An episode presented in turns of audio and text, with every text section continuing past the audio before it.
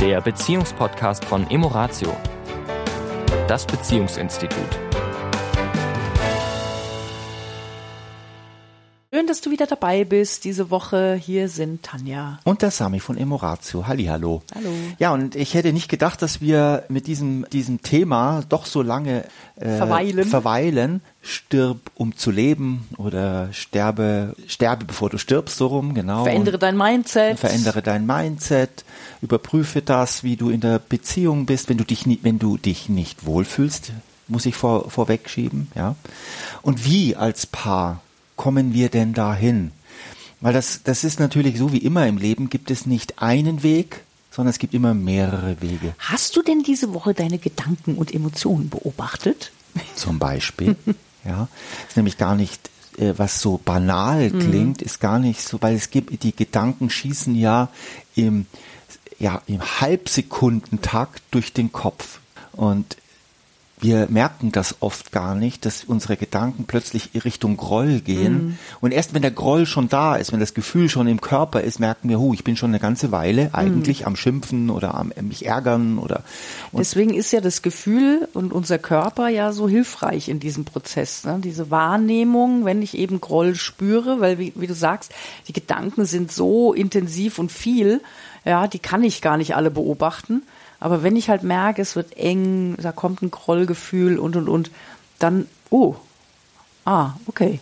Gucke ich doch mal hin, was ist denn in meinem Kopf gerade, was bewerte ich da gerade, worüber denke ich gerade nach, wo verstricke ich mich vielleicht gerade. Ja, und wenn ich jetzt auf die Partnerschaft denke, dann ist es ein guter Moment, den Shift mal auf die andere Seite zu, äh, zu legen. Also wirklich mal zu schauen. Also wenn ich jetzt zum Beispiel ein Groll mit dir bin, einfach nur genervt bin, unter Druck stehe, im Stress, das kann ja viele Gründe haben. Einfach mal, nicht einfach mal. Das ist einfach mal ist nicht das richtige Füllwort an der Stelle, sondern wirklich zu schauen, wo sind deine schönen Seiten? Wie zeigst du mir deine Liebe?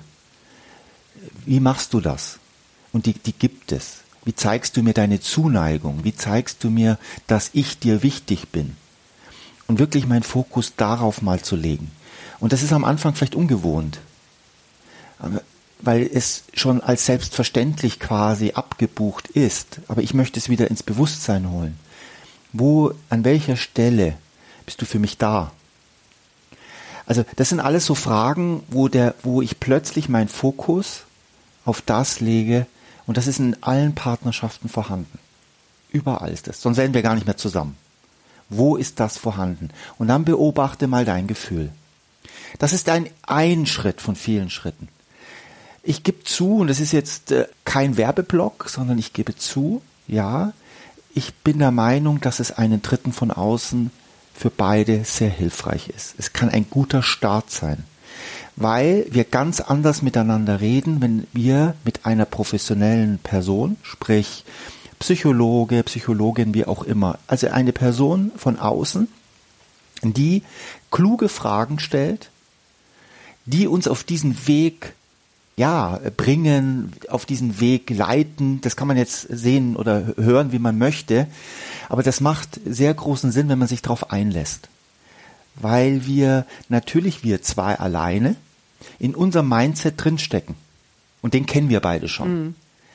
Eine dritte Person hat einen anderen Mindset und hat, ist nicht in dem System von uns beiden involviert und bringt dadurch natürlich Neue neue, Impulse, neue Gedanken. Gedanken rein. Ja. Auch ein Tipp von meiner Seite ist immer, es gibt da draußen wunderbare Arten von Paarseminaren in den verschiedensten Richtungen. Muss man sich mal informieren, was es da so alles gibt. Einfach diese Impulse in die Beziehung bringen, die den, den Mindset, die, die innere Haltung verändern, die Glaubenssätze verändern, die neue Gedanken, neue Ideen reinbringen. Ja, das, was wir in unserer Kindheit und Jugend eigentlich machen, ja, um uns erstmal auszubilden. Irgendwann hören wir halt leider Gottes ein Stück weit auf damit.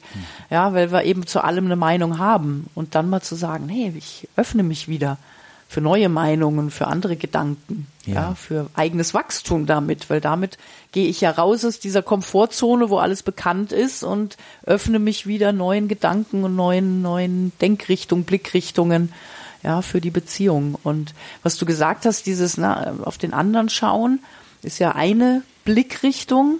Ja, das Schöne wiedersehen, das, das Gute hervorholen, was ist da einfach wunderbar, den Fokus zu verändern und natürlich auch den Fokus auf mich selbst. Ja, was sagt mir das denn über mich, wenn ich da genervt bin? Ja, wenn ich, wenn mich ein Verhalten von dir stresst, wenn, ja, was, was, gerade wenn es mich emotional macht, dann mache ich ja die Emotion. Also hat es ja irgendwas mit meinem Bewertungssystem zu tun, mit meinen Glaubenssätzen, mit meinem Mindset. Und da diese Statik rauszunehmen, so ist es und er macht doch das und weil er das macht, bin ich jetzt genervt und, mm, ich habe doch recht. Ja. Da wieder zu öffnen und zu sagen, hm, interessant, ja, was das jetzt in mir auslöst. Was ist das denn in mir? Wo ist denn da mein Thema?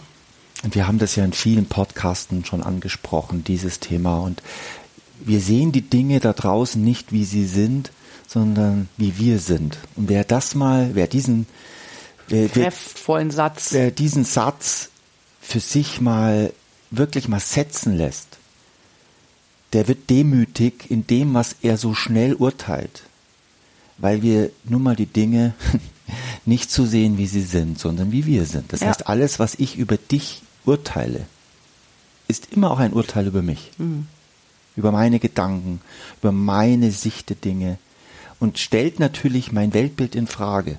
Und jetzt kommen wir wieder an den Punkt, wo ich natürlich sofort sagen kann, nein, nein, nein, nein, es ist schon die Tanja. Damit sterbe ich nicht. Sage ich aber, ja, das ist ganz viel ich. Ganz viel ich. Mhm. Du löst es aus vielleicht durch das ein oder andere, was du nicht tust oder was du tust. Aber das ist ganz viel ich. Und dann fange ich an, im mystischen Sinne das, an was ich so festhalte, mhm. dass das bröckelt. was so in Stein gemeißelt scheint. Scheint, bröckelt plötzlich. Ja. Und es fühlt sich am Anfang auch gar nicht gut an, weil vorher habe ich mich ja dran festgehalten mhm. an diesem Stein. Ja. Aber der bröselt jetzt weg. Und wo halte ich mich jetzt fest?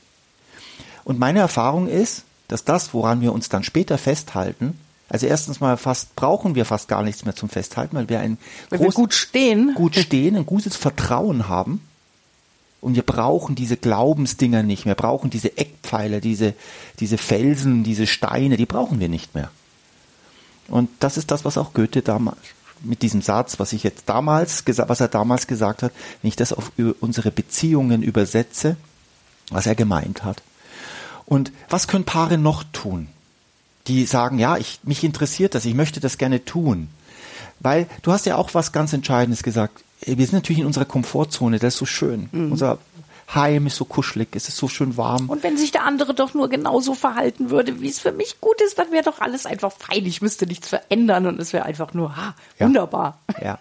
Aber das ist halt leider das Leben nicht oder Gott sei Dank. Gott sei Dank ist es so nicht. Ja. ja. Und in allen anderen Bereichen des Lebens wissen wir das, er, mhm. erkennen wir das auch an. Dass sich alles weiterentwickeln muss. Ja. ja. Nicht höher, schneller, weiter. Sondern anders. Anders. Ja. Und auch unsere Beziehungen verändern sich. Das ist Evolution. Mhm. Das ist etwas, was wir nicht stoppen können. Und wenn wir das stoppen, dann leiden wir. Also mhm. wenn wir es versuchen, versuchen, zu stoppen, dann leiden wir. Ja. Das ist per se Leid. Ja.